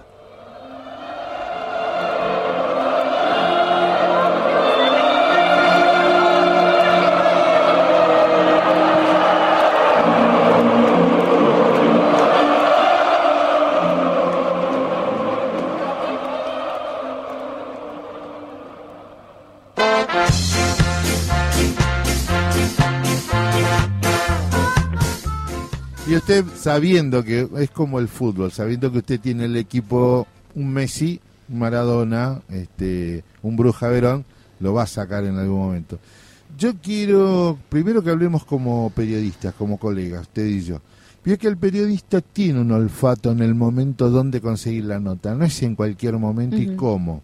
Bueno, pri- primero pregunte, piense cómo pensó la nota y cómo surgió, decirle, Tano, cómo surgió el grito. Primero tenía que ser la nota después de que hablara Cristina. Bien. Eso, eso sin ningún lugar a dudas, porque lo que queríamos escuchar del Tano Es el mirada, análisis es de mirada. su discurso. Digo, antes nos podía contar emoción, folclore y ¿O qué tal. esperás? O qué esperás, pero bueno, yo preferí eh, engancharlo con el después para, para eso, ¿no? Que nos contara un poco cuál era su análisis, su visión. ¿Qué hacía el Tano mientras tanto? Fue cuando estábamos saliendo del estadio, intentando que no se nos dispersara la columna, eh, así que en ese momento en el que estábamos conteniendo Ah. a los compañeros, agrupándonos para volver a los micros, ahí lo enganché al Tano eh, para que nos contara, bueno, cuál fue su visión de- del discurso de Cristina. ¿Lo escuchamos? Sí. ¿Qué pensás de, bueno, todas estas emociones, no? Eh, creo, en- entendí que Cristina lanzó la plataforma de, lo que va a ser su gobierno, de- porque habló de la seguridad, habló de la inclusión social, habló de la industrialización, habló del empleo como forma de poder contener a nuestros pibes y a nuestras pibas, eh, habló de la necesidad de democratizar la justicia, eh, yo le escuché y digo, eh, nos está contando lo que va a hacer cuando sea presidenta el año que viene. O sea, ¿escuchaste un discurso presidenciable? Escuché la plataforma de lo que va a ser la estructura política de, de su gobierno, de su próximo gobierno. Los acuerdos bilaterales con, eh, con el Mercosur, eh, no sé, la verdad que me, parece que fue impecable, no se olvidó de nada, eh, abrazó a los laburantes, me parece que, que es eso, me voy con, con la necesidad de empezar a pintar eh, Cristina 23. Y en relación al internacional también, ¿no? De, de defender la soberanía en un momento muy complejo. Por eso, ¿no? Habló también de la necesidad de, de poder cuidar los recursos naturales, de que vienen justamente por nuestros recursos, por el litio, por el petróleo. Eh, habló de cómo construir un marco de relaciones con los países latinoamericanos. Bueno, me parece que, que no se privó de nada. Entonces, en ese, en ese marco es que sentimos que, el 23 está más cerca que nunca y que ella no está especulando. Así que en eso, felices. Y concretamente la militancia, ¿qué crees que le dijo? Me parece que la militancia lo que le planteó fue que, que podamos empezar a trabajar desde el marco del respeto eh, entre todas las fuerzas políticas, que reconstruyamos la democracia y que nos pongamos a disposición de un proyecto político. Nosotros lo estamos, es el peronismo, ella lo hizo más amplio, así que bueno, habrá que seguir trabajando. Gracias, Tano. Es muy bueno. Se nota que le dio un beso. Sí. Se nota que le dio un beso. Muy buena la grabación. Eh, yo lo que digo, eh, vuelve a ser eje en estas cuestiones de la unidad latinoamericana, la defensa de los recursos. Otra cuestión, la familia habló. Sí. Que en la casa es cuando el padre y la madre trabajan, este, hay, digamos, un sentido, ¿no? Como nos criamos nosotros. Este, el famoso, viste, de, de la casa del trabajo, trabajo a la casa, mamá, este, que también podía trabajar, pero la condición de que él trabajó como rector de la vida de los argentinos y argentinas. Y que eso es garantía de seguridad también, ¿no? Cuando Totalmente. habló de seguridad, habló que la primera seguridad es la eh, de todos los argentinos con un plato de comida en la mesa, la de la familia en Y que su casa. en la casa. Exacto, la de la familia comiendo en la casa, la de, la, fa- la de los pibes en la escuela, lo- los padres en el trabajo y la casa con un plato de comida eh, en la mesa. Es Eso es la primera seguridad social que el peronismo viene y siempre garantizó eh, en nuestra república. Así que, es por eso que, que Cristina lanza, bueno, esta, esta serie de digo, de medidas, pro- medidas, eh, de plataformas programáticas, ¿no? Porque lo que fue es eso, fue una plataforma programática, como bien lo dijo el Tano. Creo que, que la visión de, de- del Tano catalano fue muy concreta y muy clara en ese sentido. Además, lo agarré ahí como fresquito, pues hacía nada, 40 minutos, yo creo que Estaba como roto, todo, estaba- estaba roto, sí. Eh, creo que como todos todavía nos estaban cayendo las fichas, así que con, con mucha lucidez, como tiene siempre el Tano, eh, pudo sacar como estas primeras reflexiones que creo que, que fueron acertadas en este sentido de decir, bueno, fue una, un discurso programático, fue un discurso eh, de, cara a cuál es la tarea que nos toca militar a nosotros y a nosotras, eh, pensando en un año electoral como el del año que viene. Eh, fíjese, ¿hace cuánto? ¿Usted leyó alguna vez la plataforma de los partidos para las campañas electorales? Sí, sí. ¿Sí? Sí, sí, sí. Yo hasta la de Menem. Después nunca más eh, leí la plataforma, ya no venía, ya no se estilaba. Eran todos anuncios, digo esto y digo aquello. Vio que cuando usted está en campaña dice, ¿y cómo va a ser con la Malvina? ¿Y cómo va a ser con...? Fue muy clara con la hidrovía, fue muy claro con la defensa de, de- del patrimonio nacional. Sí, a mí me parece también que, que el mensaje a la militancia es, eh, bueno, viejo, eh, dejemos de, de- falopear, dejemos de berretadas y pongámonos a, a militar y a pensar en serio y a salir a comernos la cancha porque si no, bueno, si estamos jodidos vamos a estar peor. No, con esto me voy a despedir, pero no nos olvidemos que no, se- no pensemos el fin de semana largo como un día, eh, como tres días nada más. Aprovechemos para pensar que hace muchísimos años, que hace muchísimos años, el 20 de noviembre significa, además de la batalla de obligado, una concepción de defensa de nuestro país. Nosotros nos vamos a una pequeña pausa musical y ya continuamos con el resto del programa.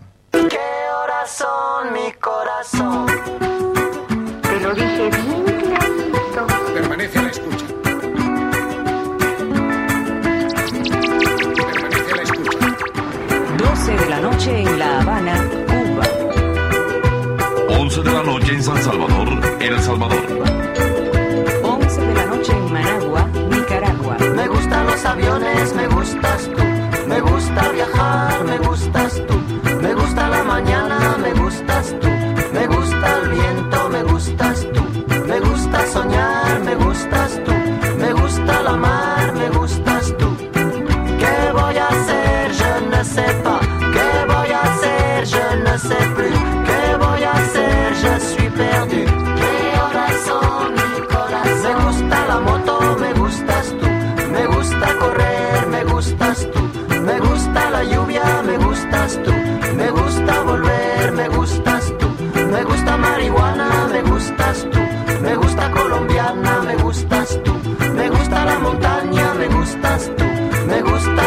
gusta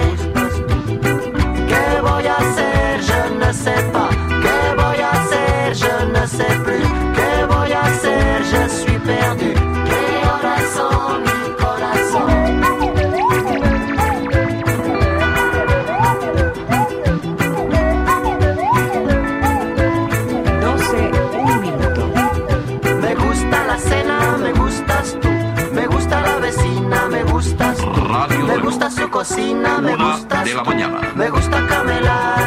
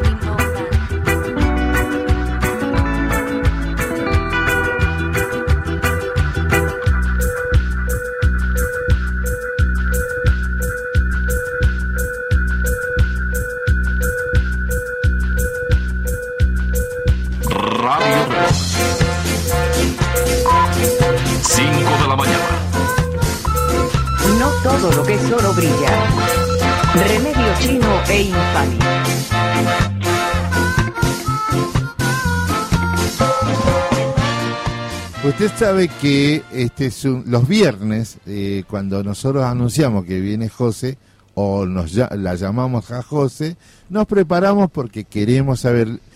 Primero le voy a decir que está en contacto Josefina Porras con nosotros. Buen día, ¿cómo le va, José? Hola, buen día, ¿cómo va? Te quiero contar que me compré la piedra. Ay, bueno, me encanta, buenísimo. Tengo acá la piedra que te acompaña. Ah, está el ruidito del aro, está el ruidito Ah, del aro. Cuida. ¿Qué te compraste? ¿Un cuarzo? Cuarzo, cuarzo Bien. blanco. Porque Buenísimo. miré por acuario y decía cuarzo blanco. Bien, bien, Este, bien, muy bien. Así que lo energicé. ¿Viste esa luna grande, linda que hubo Sí, a- sí, hace sí. unos días? Bueno, escúchame, ¿cómo estamos para, para este fin de semana largo? ¿Qué tenés pensado? Bueno, ahí hice una tirada para ver cómo están, eh, una tirada para el agujero del mate. Así que mm, me sale como que vienen pensando, se vienen cambios, nuevas ideas, me sale. Bien. Eh, como que eh, salieron de, de una especie de pausa, puede ser que hubo una especie de pausa, pero se vienen nuevas ideas. Bien. Así que, mm, ¿qué más? ¿Qué más? En el futuro cercano sale la, la emperatriz, que siempre sale, que cuando tiene que ver, tiene mucho que ver con cosas creativas. Entonces, eh, sale la, la emperatriz. Eh, y bueno, para este fin de semana largo, pregunté, pedí un consejo a mis cartitas. A ver. y eh, me dice que bueno, que es tiempo de disfrutar. Sale la carta del 9 de, de Pentáculos, en la, en la imagen hay una chica que está sentada tomándose un vinito, Bueno. leyendo un libro, así que está como teniendo un tiempo eh, De muy- relax. muy, lindo de, de relax. Y, y me, bueno, me sale sola, así que bueno, es tiempo para disfrutar de estar también con uno mismo, ¿no? Que uno por ahí, entre tantas cosas que tiene que hacer, por ahí no se toma el tiempo de hacer lo que a uno realmente le gusta, ¿no? Claro, claro, totalmente, totalmente. Pasar. Bueno, entonces, cambios. Este, tan- estábamos meseteando, vienen cambios, buenas noticias y eh, disfrutarse. Bueno, usted va a estudiar. Así Sí, que yo va a me toca algo estudiar, para intro, mí. Algo Sí, intro, Tal bien. cual. Así que a mí me, me toca la carta. José, ¿vos tenés planes? Eh, viajar. Muy bien, ¿dónde? Viajo a Rosario a ver a mi niña. Así Muy bien. que- y bueno, sí, sí. Una movida cultural hermosa, Rosario. Claro, sí, sí. Y bueno, este fin de semana toca la renga, así que está todo cenísimo, todo copado. Divino. Ni Buenísimo. enterada solo que tocaba la renga, pero está todo súper ceno. Ah, buenísimo, buenísimo. Hace Sí, rato que no veo la renga, che. Pero es una muy buena banda en vivo. No todas las bandas, sí. tengo que decir, eh, son buenas en vivo. La semana que viene estamos prácticamente cerrando noviembre. ¿Cómo fue noviembre? Para tu criterio, no me digas cartas. Vos que viste en este noviembre. Bien.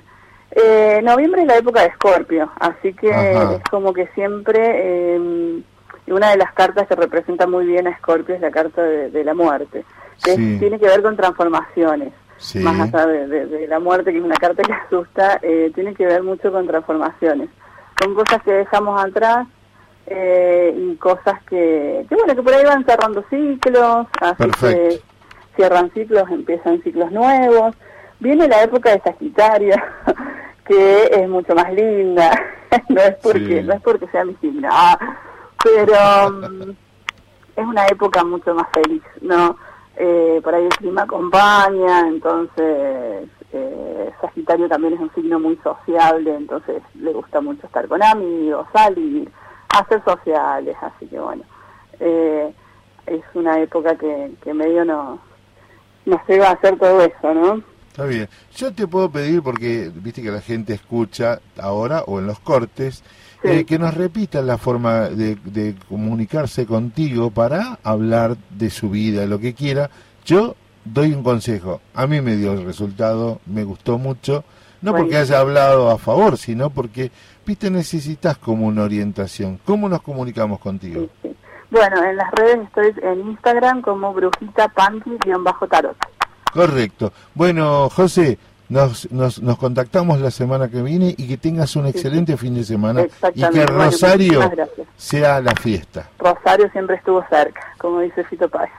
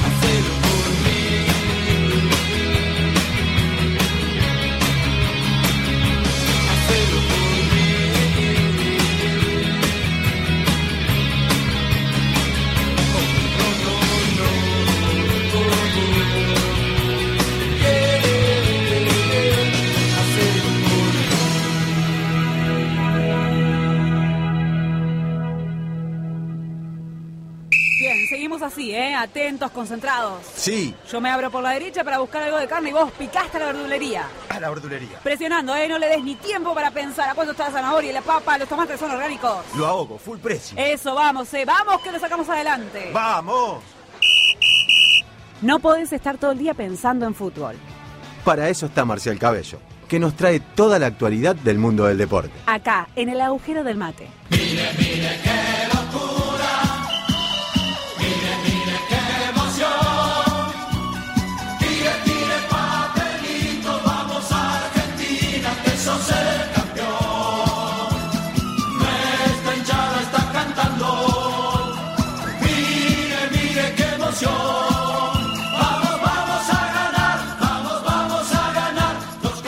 acuerdo, yo no me acuerdo cuando empezó. Decime por fuera del micrófono, Fedele. Esto fue de Clemente, ¿qué?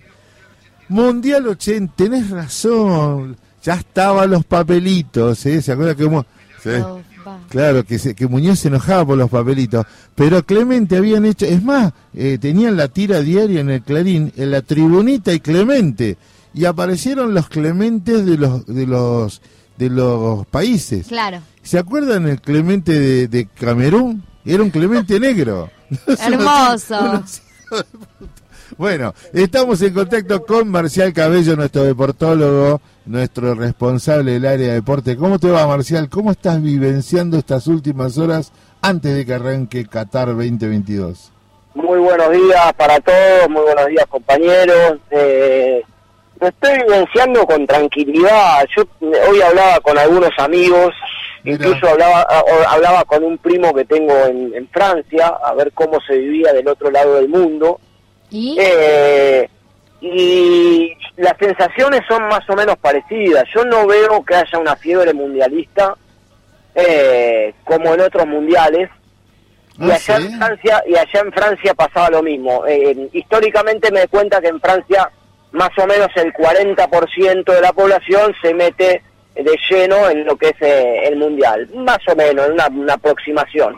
Bueno, hoy ni siquiera ese 40% está pendiente ¿Y a qué lo atribuye ah, usted? de lo que va a acontecer domingo, eh, cuando comience con la ceremonia inaugural. Eh, acá me da la misma sensación, eh, no tengo con certeza, digamos, en estos lados uno puede prever que el contexto, que la economía, que fin de año. Eh, nada, uno podría llegar a prever que la, la cabeza del argentino está más en otra cosa que en el mundial. Y sí, Eh, evidentemente, evidentemente no es solamente de estos lares, sino que es algo globalizado. También se ha dado, hoy lo hablábamos incluso, hay una suerte de, de, de desprestigio para con este mundial, por dónde es, por la Claro. fecha, porque también salieron en las últimas semanas a informar, con incluso con infografías, la cantidad de muertos previos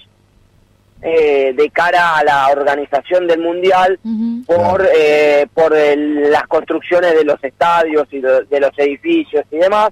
Bueno, nada, eh, Qatar tiene eh, cifra histórica de, de- de muertos en, en lo que es la, la organización de, del, del mundial. Eso muertos, yo creo perdón, es- Marcial, muertos en relación a, a las construcciones, o sea, que están en situaciones casi de esclavitud. No, no, no, no, muerto en, en, en, en, eh, en accidentes laborales, Ah, por eso. eh, en, lo, que- en, lo que, en lo que se refiere de, de construcción de, de estadios y demás.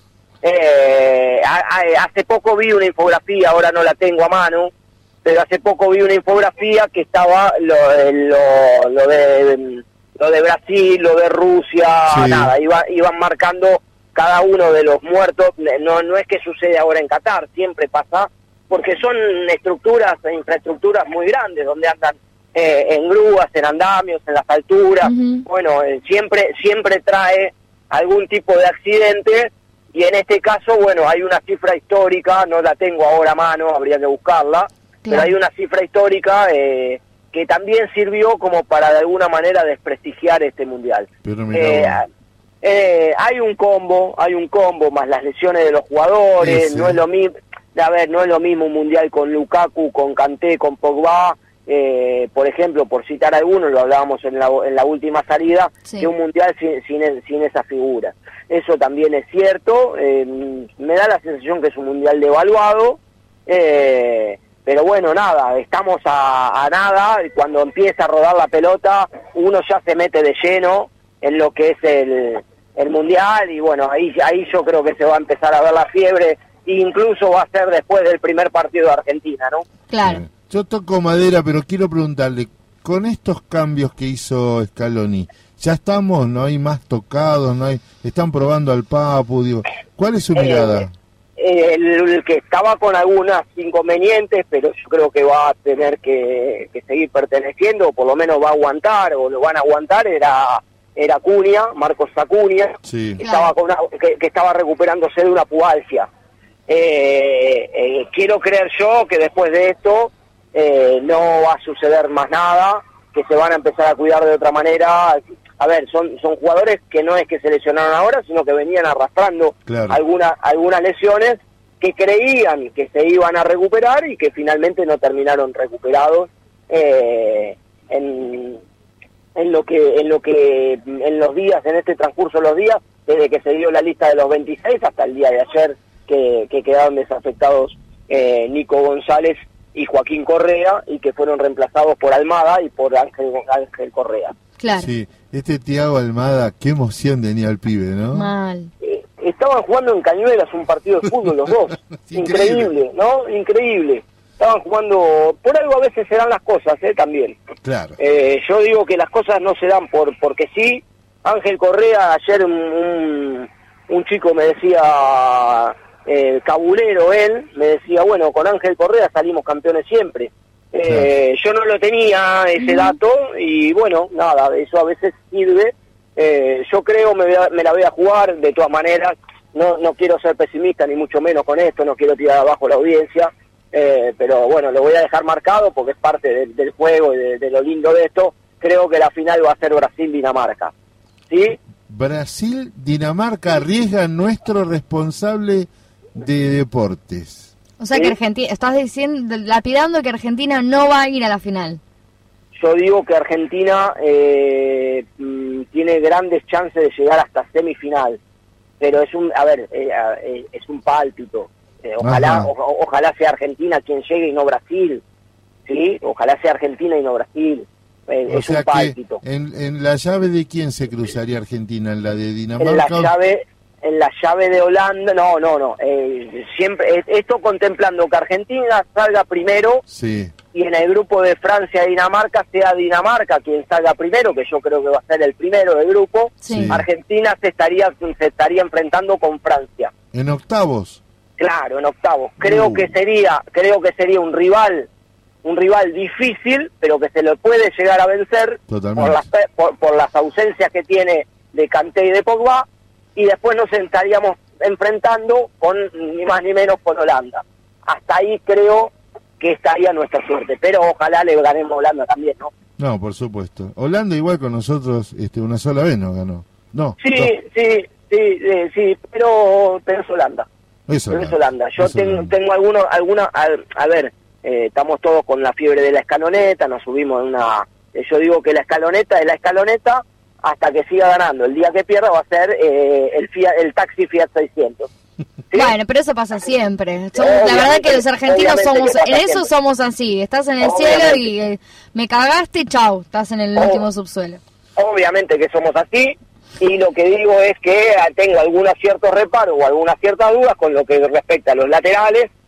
Sí, Eh, hay algunos puestos que me parece que estamos como el volante por izquierda con la lesión de Nico González, Claro. que estamos que estamos cortos eh, y que eso a la larga pero bueno, nada, son pálpitos, son uno va haciendo conjetura, va viendo, va viendo equipos, Claro. eh, va viendo cómo llegan, después de esto es fútbol y puede pasar cualquier cosa, e incluso hasta, hasta capaz que terminamos en primera ronda, qué sé yo, o terminamos campeones del mundo levantando la copa, no lo sé. Coincido con usted. El mejor balance va a ser el martes después del partido. Lo, nos comprometemos y lo esperamos el martes, ¿puede ser? Pero ningún problema, como, como, como Con siempre, con todo gusto, sé, como siempre, con todo gusto, acá estaré y bueno, y vamos a Argentina. Vamos, Gracias. Argentina, viejo. Gracias, Marcial Cabello. Un abrazo, saludos para todos. Abrazo. Bien, seguimos así, eh, atentos, concentrados. Sí. Yo me abro por la derecha a buscar algo de carne y vos picaste a la verdulería. A la verdulería. Presionando, ¿eh? No le des tiempo ni para pensar. ¿Cuánto está la papa, la zanahoria? ¿Los tomates son orgánicos? Lo hago, full pressing. Eso, vamos, vamos, vamos, que lo sacamos adelante. ¡Vamos! No podés pensar todo el tiempo en fútbol. Para eso está Marcial Cabello, que nos trae toda la actualidad del mundo del deporte. Acá, en el agujero del mate. Mire,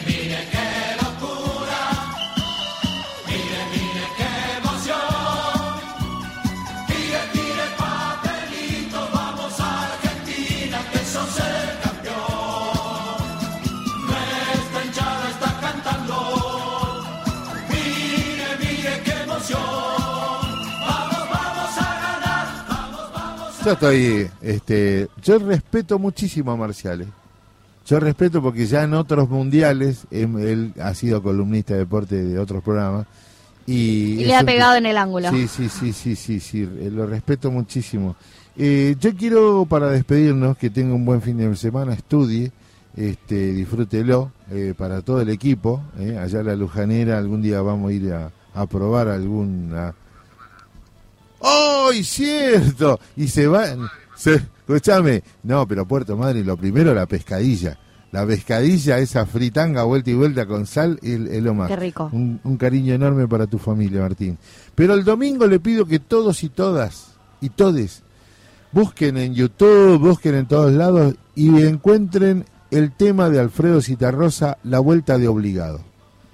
Ese que dice 90 buques mercantes, 20 de guerra, vienen topando arriba, aguas arriba por el Paraná. Nosotros el domingo vamos a recordar este, la vuelta de obligado. Un país eh, en crecimiento que venía de su independencia esas cosas, vinieron estos prepotentes a querer pechar. Así que estos franceses que no tienen ni ánimo para el fútbol, este, aguanten las toscas, nosotros vamos a estar celebrando nuestro Día de la Soberanía. Muchas gracias, Lucrecia Raimondi. Yo le cuento antes de irnos dos Dígame. cositas. Está el Roca, el, el tren Roca suspendido entre Constitución y Gleu. Y la línea H del subte levantan molinetes de 13 a 14 y suspenden el servicio de 14 a 15 por, por, por medidas de fuerza gremial. Esa es una buena medida, ¿no? Porque levantarle el molinete perjudica al, al, empresario. Cuando usted para el tren, nos perjudica a nosotros. ¿sí? Bien, levántenlo. Y los chicos ayer del, del peaje, cuando iban los, co- los colectivos para ir a ver a Cristina, levantaron Levantado todo, levantado. Vamos, loco. Perón. Bueno, tengan un buen, buen, buen fin de semana. Muchas gracias. ¡Viva Argentina! ¡Vamos!